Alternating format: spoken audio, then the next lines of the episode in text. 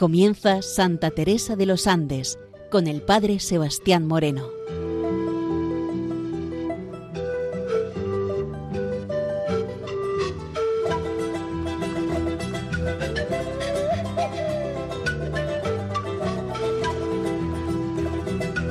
Muy buenos días, nos de Dios. Aquí comienza en Radio María Santa Teresa de los Andes, la joven que ingresó en el Carmelo queriendo descubrir en ella su vida, su espiritualidad y su mensaje joven al mundo de hoy. Nos quedábamos en la sesión anterior dentro del número 15 del diario de Juanita Fernández Solad, titulado Sufrir con alegría. Carta a la Virgen Esposa de Jesús, mi único amor. Dentro de esta carta que Juanita le va a escribir a la Virgen, ella nos dice, Estoy sola, madre mía. Mi mamá se va hoy a Viña a ver a Ignacito y nosotras quedaremos aquí. ¿Hasta cuándo? No lo sé. Hasta que Jesús lo quiera. ¿No te parece? Sufro y ya no puedo más. Solo te pido que sanes a los enfermos. Tú sabes quiénes son. Tú, madre, si quieres, puedes hacerlo. Madre mía, muéstrate que eres mi madre. Oye el grito de mi alma pecadora arrepentida, que sufre y apura el cáliz del dolor hasta las heces. Pero no importa. Me da pena, pero solo quiero a Jesús. Quiero que Él sea el dueño de mi corazón. Dile que le amo y que le adoro. Dile que quiero sufrir, que quiero morir de amor y de sufrimiento. De nuevo nos encontramos con esta realidad última, con esta realidad profunda que está viviendo Juanita y cómo ese desahogo tan importante que va a tener siempre en torno a la Virgen María.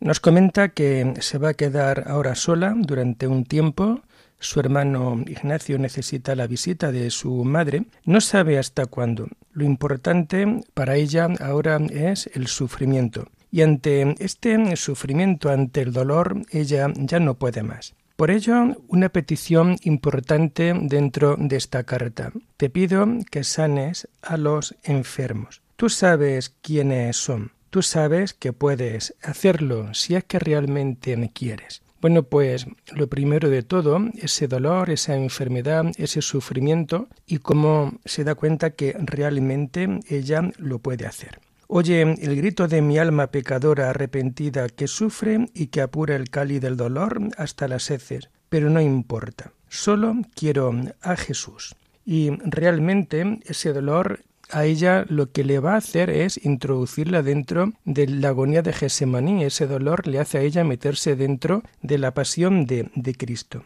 Pero luego el deseo tan importante hecho petición quiero que Él sea el dueño de mi corazón. Y de nuevo, dentro de la mentalidad de una niña de tan solo 15 años, que Jesús sea el dueño de mi corazón, realmente vemos aquí cómo ella está locamente enamorada por Jesús, porque entiende que Jesús le ha hecho un gran llamado, entiende que el Señor se ha fijado en ella para algo grande. Por ello, dile que quiero sufrir. Es la carta a la Virgen María. Dile a tu Hijo Jesús que quiero sufrir por Él, que quiero morir de amor y de sufrimiento. Ella, el tema del amor y el tema del sufrimiento será un tema clave e importante dentro de esta obra en torno a Santa Teresa de los Andes. Que no me importa el mundo, sino solamente Él. Sí, Madre, estoy sola. Me uno a tu soledad. Consuélame, aliéntame, aconséjame, acompáñame y bendíceme. Tú eres mi madre y te digo que tengo pena. Antes tenía una tregua mi dolor, un rayo de luz en mi oscuro corazón. Pero ese rayo de luz ya no me alumbra ni sonríe. Esa sonrisa de mi madre me hacía vivir y era dos veces a la semana. Pero ahora no la tendré. Mañana será miércoles y nadie me llamará al salón. Ven tú con tu hijo y mi felicidad será completa. Bueno, pues de nuevo vemos esta confianza que Juanita va a tener con la Virgen María. Ella nos deja muy claro que no le interesa el mundo, no le interesan las cosas del mundo. El mundo que muchas veces, pues por desgracia, vive alejado, vive apartado de la voluntad de Dios. Y a veces, pues, cuánto cuesta, ¿no? Poder encontrar a una persona o a un grupo de personas que realmente quieran vivir marcados siempre y marcando el ritmo de Dios dentro de su vida. Ella tiene muy claro que el mundo no le importa. Lo único que le viene a importar es a Él, es a Dios. Y ahí acontece una gran soledad dentro de las personas, que solamente buscamos a Dios porque toca nadar contracorriente y ves el mundo, ves a las personas de una manera siempre distinta.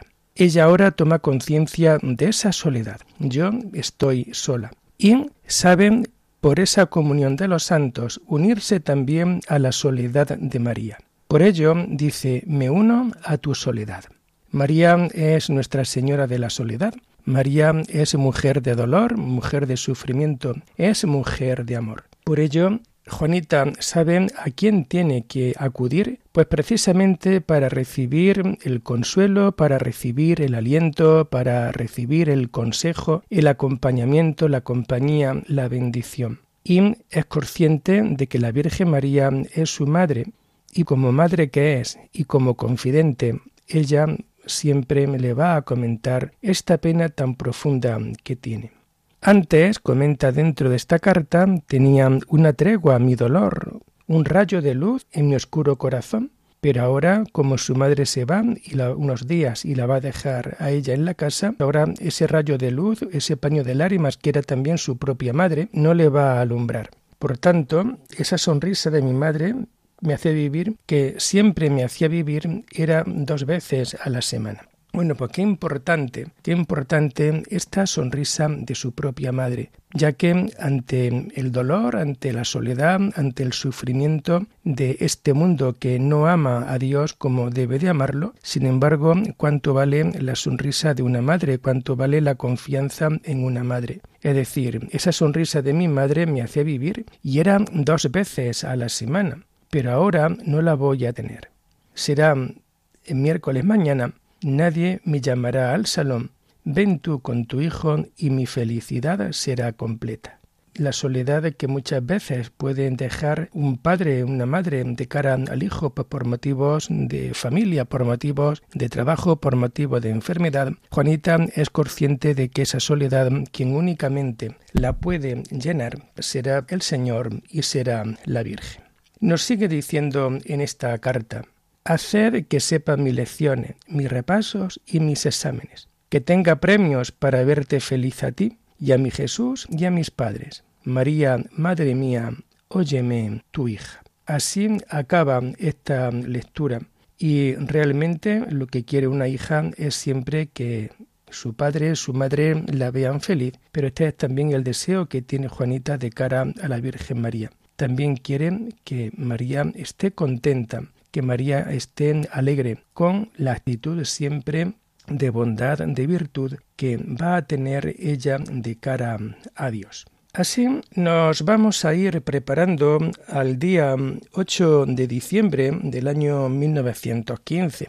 El 8 de diciembre del año 1915, Juanita hará por vez primera lo que nosotros conocemos como voto de castidad, prometiendo dentro de su vida no admitir a otro esposo sino al Señor Jesucristo, a quien ama de todo corazón y a quien quiere servir hasta el último momento de su vida. No nos puede extrañar ¿no? este voto o este primer voto que hace de castidad, ya que su único amor, su pensamiento, su amor por él, su sufrimiento por él, es lo que va tejiendo y es lo que va viviendo continuamente. Y eso sí, siempre bajo el aliento, bajo la supervisión de la Madre Ríos, que era tan importante en estos primeros años de vida interna dentro del internado. Nos dice en el diario, 7 de diciembre de 1915. Escribí, es mañana el día más grande de mi vida. Voy a ser la esposa de Jesús. ¿Quién soy yo y quién es Él? Él es el Todopoderoso, inmenso, la sabiduría, bondad y pureza misma, y se va a unir a una pobre pecadora. Oh Jesús, mi amor, mi vida, mi consuelo y alegría, mi todo. Mañana seré tuya, oh Jesús, amor mío. Bueno, pues es lo que ya va a escribir el día anterior, el día 7, víspera de la Inmaculada Concepción. Y es para ella el día más grande de mi vida.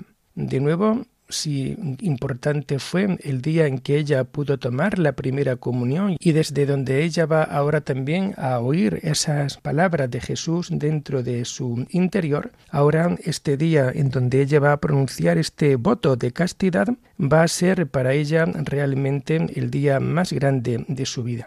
Ella tiene conciencia de que quiere ser la esposa de Jesús. ¿Quién soy yo y quién es Él? Porque ella toma conciencia de que Él es el Todopoderoso, Él es la sabiduría, la bondad, Él es inmenso, Él es la pureza misma, y sin embargo ella se siente pobre, se siente pecadora. Y este es el gran misterio que tenemos que tener muy claro dentro de nuestra vida ante la infinitud del amor de Dios y ante la pequeñez de nuestra vida pecadora y sin embargo cómo Dios nos sigue buscando y cómo también hay personas que gracias a Dios son capaces de responder a esta llamada de amor. Ella se siente pecadora, se siente pobre. Pero Jesús, mi amor, mi vida, mi consuelo, mi alegría y mi todo esta expresión de mi todo, de mi consuelo, de mi alegría, que es también una expresión siempre muy carmelitana de las grandes santas que la Orden del Carmen ha ofrecido y está ofreciendo continuamente a la Iglesia. Mañana seré tuya, oh Jesús, amor mío. Seré tuya. Mañana voy a pertenecerte de una manera mucho más real, de una manera mucho más profunda. Por ello sigue escribiendo. Madre mía, mañana, que será día 8 de diciembre de 1915, seré doblemente tu hija. Voy a ser esposa de Jesús. Él va a poner en mi dedo el anillo nupcial. Oh, soy feliz, pues puedo decir con verdad que el único amor de mi corazón ha sido Él. Y de nuevo toma conciencia de ese amor nupcial. Un amor nupcial en donde ella tiene conciencia de que va a ser esposa y la importancia de la expresión el anillo nupcial. Ese anillo nupcial que el mismo Jesús va a poner en su propio dedo. Por ello, ella se siente feliz y puede decir con verdad que es el único amor de mi corazón. Es realmente su único amor. Cuando veíamos en estos programas anteriores el tema del pololeo que podía haber tenido con algún amigo de sus hermanos, pero que sin embargo ya dejábamos claro dentro de la nota de pie de página cómo nunca entregó su vida, nunca entregó su corazón, nunca entregó su amor a nadie que no fuera Jesús. Lo que ella sí quería era quedar bien con todo el mundo, ser simpática, ser agradable, pero de ahí a poder entregar su vida, a poder entregar su corazón, va un buen camino, va un buen trecho. Pues así va actuando esta gran realidad en torno a esta nupcialidad. Y sigue comentándonos en este número.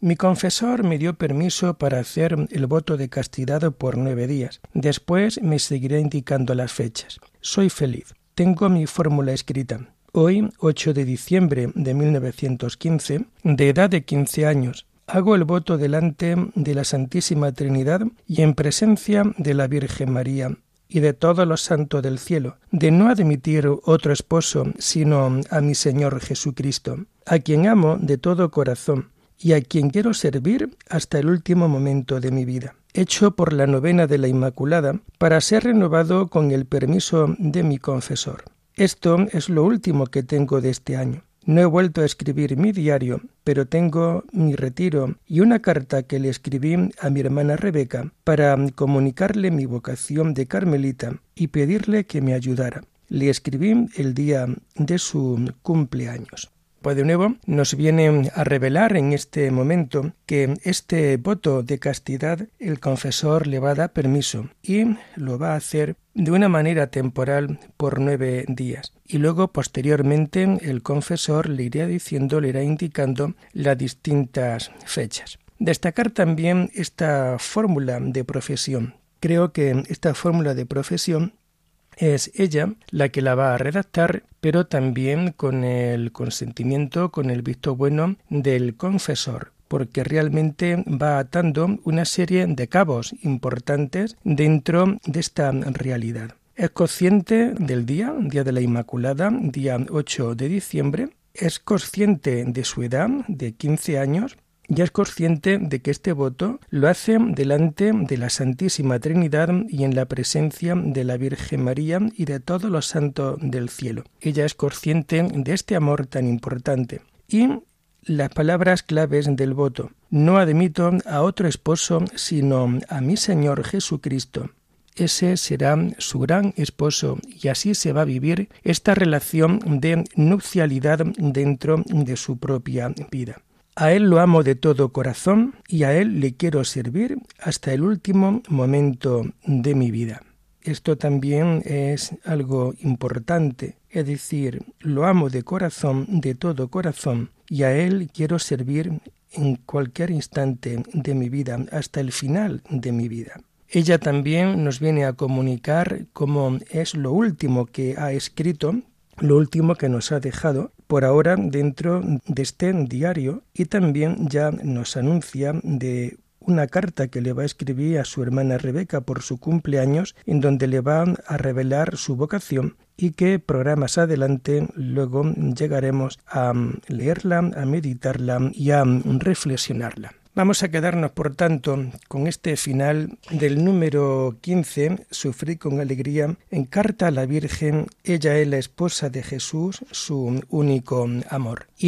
La importancia también para la vida del mundo de hoy, de que por amor a Dios, por amor a Jesús, por amor a la Virgen María, también nosotros nos consagremos interiormente al Señor. La importancia de poder hacer también nuestros pequeños votos a Él como prueba, como señal de amor, de entrega dentro de nuestra vida y sobre todo de sabernos fiar por completo de Dios. A veces pueden venir las tentaciones, a veces pueden venir las dificultades, a veces pueden venir, bueno, pues ciertas historias que no nos pueden hacer bien, pero ella nos enseña hoy a amar de corazón por completo siempre al Señor.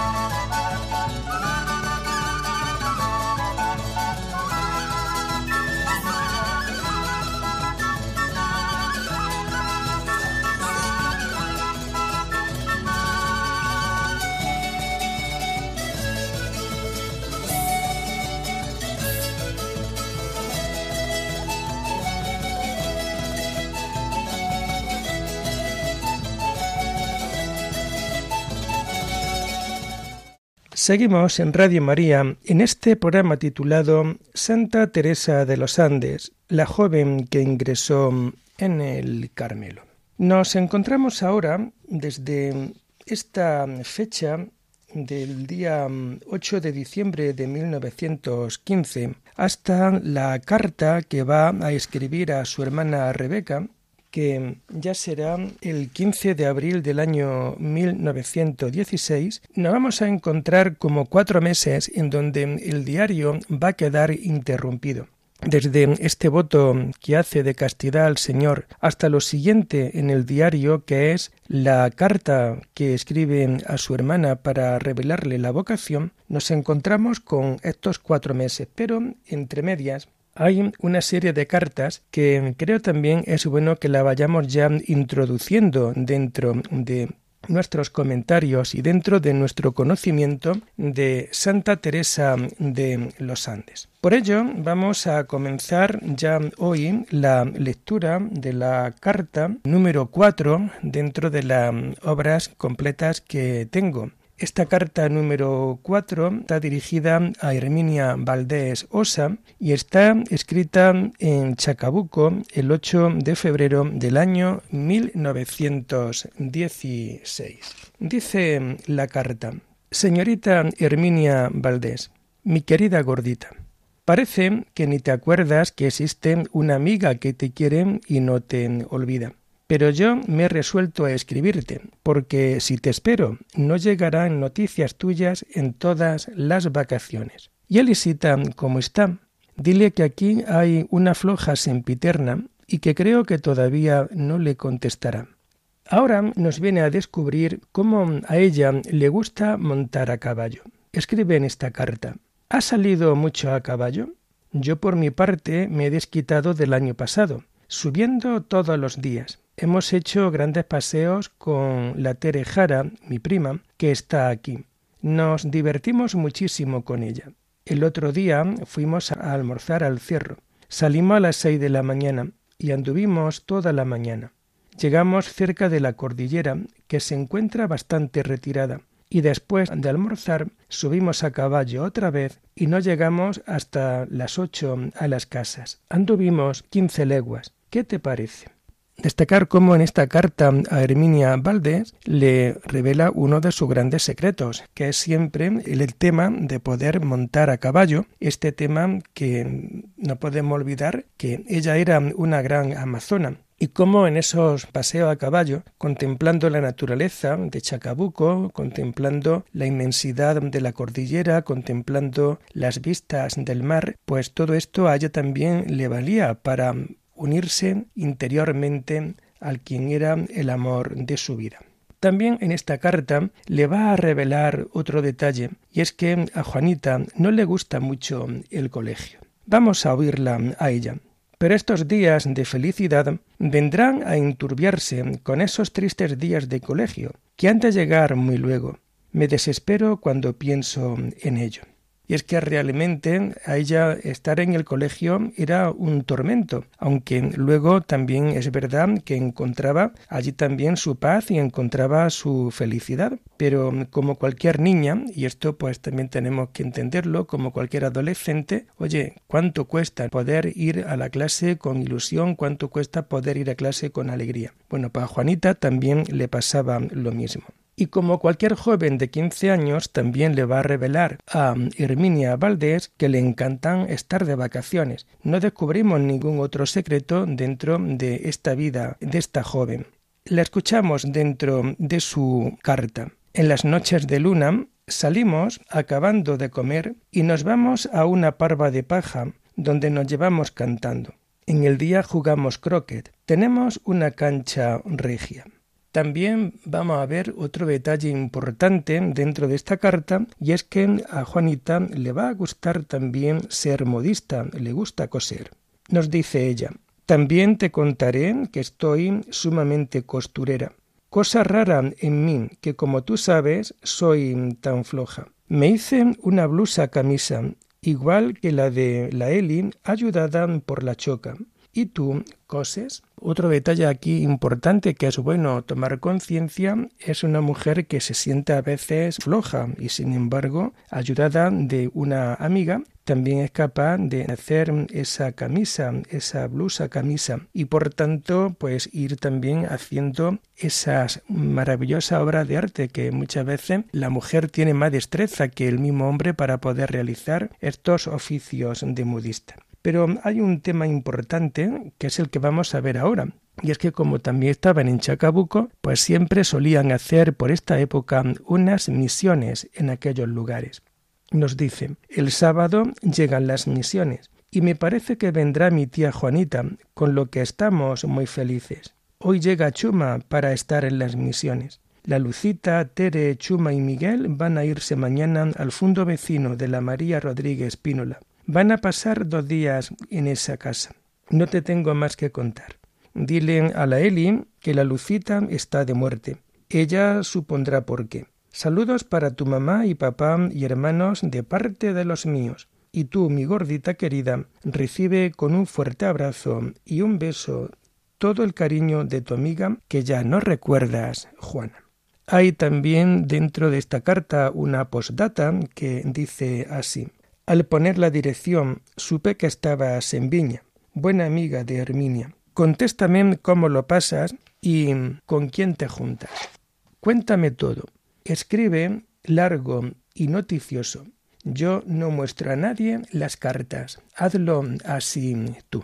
Bueno, pues otro detalle también importante dentro de los secretos de las amigas, y es que también Juanita desde siempre ha sabido guardar estos secretos tan importantes, estos secretos de amigas, y que esto hace el poder ganarte o no ganarte la confianza de cara a lo que es la vida de amistad de unas amigas con otras. Pues queridos hermanos, Así terminamos por hoy Santa Teresa de los Andes, la joven que ingresó en el Carmelo.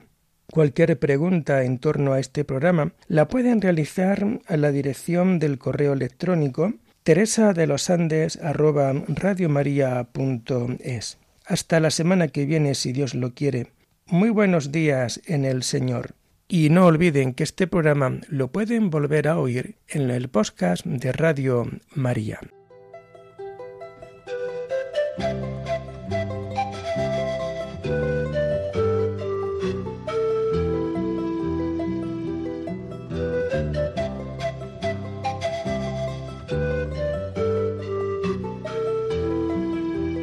Les hemos ofrecido en Radio María el programa Santa Teresa de los Andes con el Padre Sebastián Moreno.